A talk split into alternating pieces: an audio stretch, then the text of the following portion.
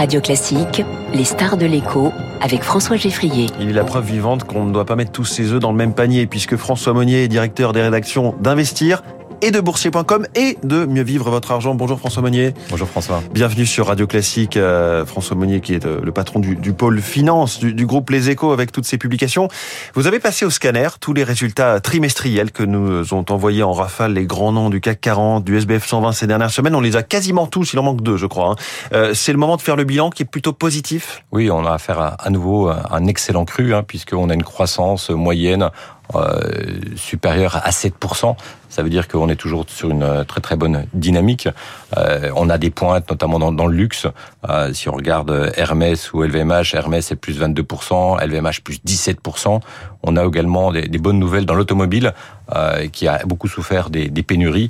Et là, on voit que ben, Renault a fait une croissance de, de 30%, Stellantis de 14%, et puis ben, les semi-conducteurs, les valeurs technologiques continuent de, de, très très bien se comporter. Donc, on a euh, une croissance qui est, qui est, qui est forte, qui est bien plus forte que le reste de l'économie d'ailleurs, qui est bien plus forte que le 7%, reste de l'économie, ouais. euh, même si on observe euh, quelques baisses de, de volume, parce qu'on on, on le sait quand on regarde les chiffres justement macroéconomiques, il y a un ralentissement économique. Si on prend par exemple un exemple, Michelin euh, baisse des volumes euh, des, des, des, pneus pour les, les véhicules de, de, plus de 6%, mais ils sont parvenus à faire une, une progression du chiffre d'affaires de plus de 7% grâce aux hausses tarifaires. Donc on a c'est ça. Donc on a cette inflation d'un côté qui fait que les, les, consommateurs, au sens très large du mot consommateur, achètent peut-être un peu moins, mais compensé par une hausse des prix. C'est-à-dire que là, on voit que, que, ces groupes dont vous nous parlez, les groupes français, ont ce fameux pricing power pour Absolument. la plupart, pour la moyenne en tout Absolument. cas. Absolument. Mmh. On a beaucoup de, de, pricing power sur l'ensemble des valeurs euh, du CAC 40, c'est les grandes valeurs. Donc parfois, lorsqu'il y a des baisses de volume, on le voit aussi chez, chez Saint-Gobain, eh ben c'est largement compensé par des par des hausses de prix.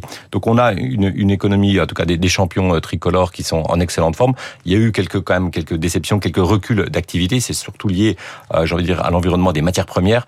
Euh, les cours de l'acier ont baissé, donc ArcelorMittal a fait un, chiffre d'affaires euh, en recul de, de, de 15%.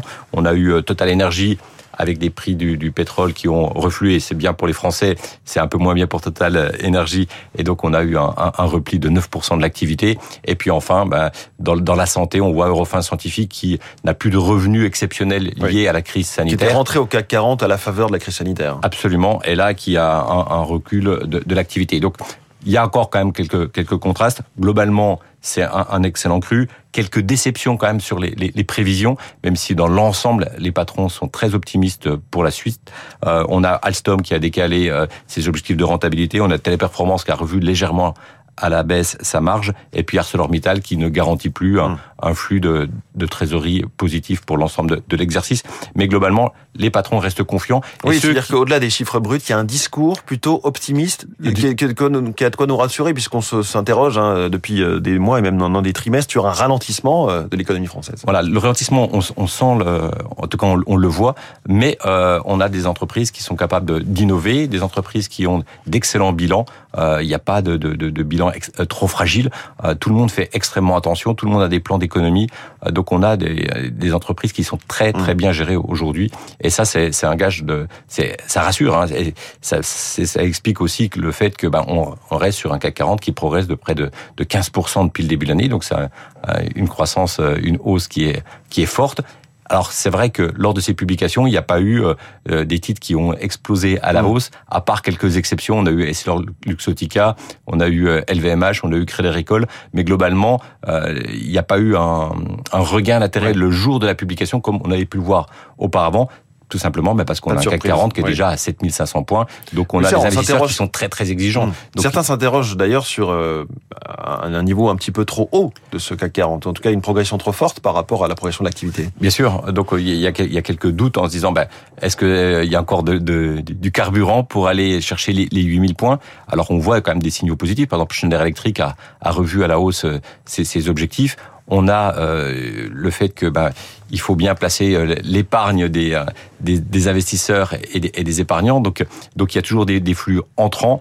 Après, on rentre dans une période de distribution des dividendes, donc ça pèse parfois un oui. petit peu sur les indices, techniquement. Fr François Monnier, le phénomène euh, nouveau qui semble devoir irriguer toute l'économie dans les années à venir, c'est l'intelligence artificielle. Oui. Vous le ressentez aussi dans le monde de la bourse et au travers des assemblées générales d'actionnaires ou de ces résultats trimestriels? Oui, ça c'est vraiment le, le, phénomène nouveau qu'on peut, qu'on peut tirer de, de ces publications, c'est qu'on se met à parler d'intelligence artificielle, donc euh, ChatGPT. À toutes les sauces un peu à toutes les sauces. Euh, c'est pas comme le métavers où on était focalisé sur quelques entreprises, euh, notamment et américaines, un retombé. Hein. Qui, on attend de voir ce que va donner Meta, le groupe Facebook. Hein, mais... et, et, là, on voit que l'intelligence artificielle, ça, ça, se diffuse un petit peu partout, et c'est un vrai sujet de, de, préoccupation où les investisseurs essaient de déterminer quels seront les, les gagnants de demain et les perdants. Et les perdants, bah, le marché se, se dit qu'il y en a déjà peut-être euh, quelques-uns au sein même du CAC 40. Si on regarde un petit peu ce qui s'est passé au cours des dernières séances, on voit que les investisseurs se posent des questions sur Téléperformance, par exemple, qui est un gestionnaire de, de centre appel qui emploie près de 500 000 personnes. Et on se dit, bah, peut-être que un, chat GPT ou un autre chat GPT, ça pourrait remplacer euh, des humains et ça pourrait remettre en cause le modèle économique. On a eu aussi euh, l'action Capgemini qui a été attaquée en se disant, bah, peut-être que les services de informatique, les SS2I, eh bien, peut-être qu'il y a des tâches qui pourront être faites par euh, des, des logiciels, par de l'intelligence artificielle. On a vu aussi même dans la publicité.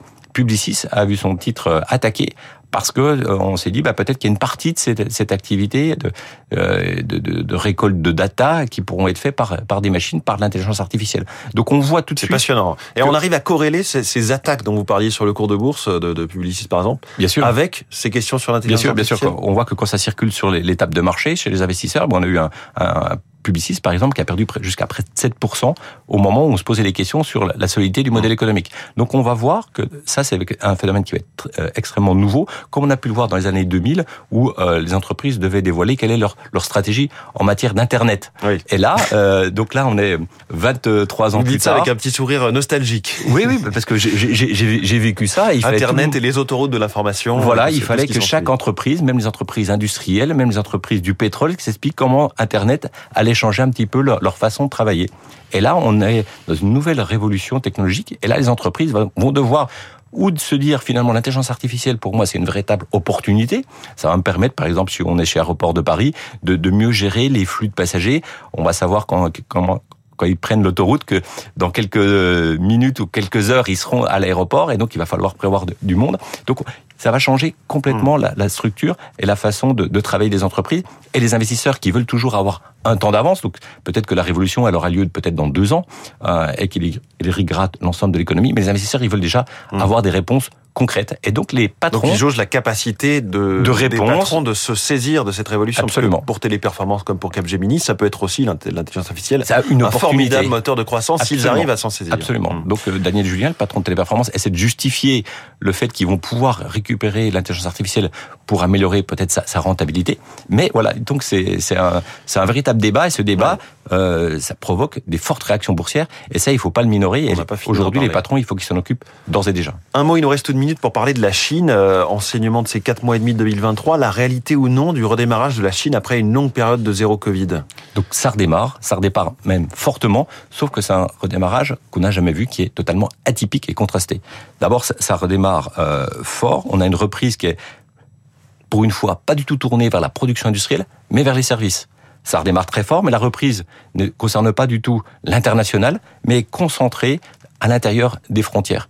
Concrètement, eh bien, on a un changement d'attitude des Chinois. Les Chinois, après trois années de, confinement, se disent finalement, on va essayer de profiter de la vie. Et donc concrètement, mais ils voyagent à l'intérieur du pays, donc ils prennent beaucoup l'avion, donc c'est très très bon pour les compagnies aériennes. Ils consomment, c'est très très bon pour le luxe. On a pu le, le voir, mais euh, la, la production industrielle repart lentement et surtout il n'y a pas d'importation. C'est exceptionnel d'avoir une reprise euh, économique chinoise sans importation. Donc ça veut dire quoi concrètement? Ça veut dire que à court terme, ça profite pas du tout à l'Europe et aux États-Unis. Au contraire, ça arrive, il y a un, peu plus de concurrence parce que l'exportation repart tout doucement, mais pas d'importation. En revanche, euh, c'est très très bon pour le, le pays puisque euh, et c'est très bon pour les valeurs de luxe, c'est très bon pour les, les compagnies aériennes, c'est très bon pour euh, les gestionnaires d'aéroports mmh. et pour la consommation en général. Reprise atypique en Chine, c'est ce que vous nous dites. Merci beaucoup François Monnier, le patron d'Investir, boursier.com, mieux vivre votre argent, notre star de l'écho ce matin sur Radio Classique. Très bonne journée François, il est 7h23. La preuve qu'on va enfin passer à autre chose que les retraites, c'est dans l'info politique. À tout de suite.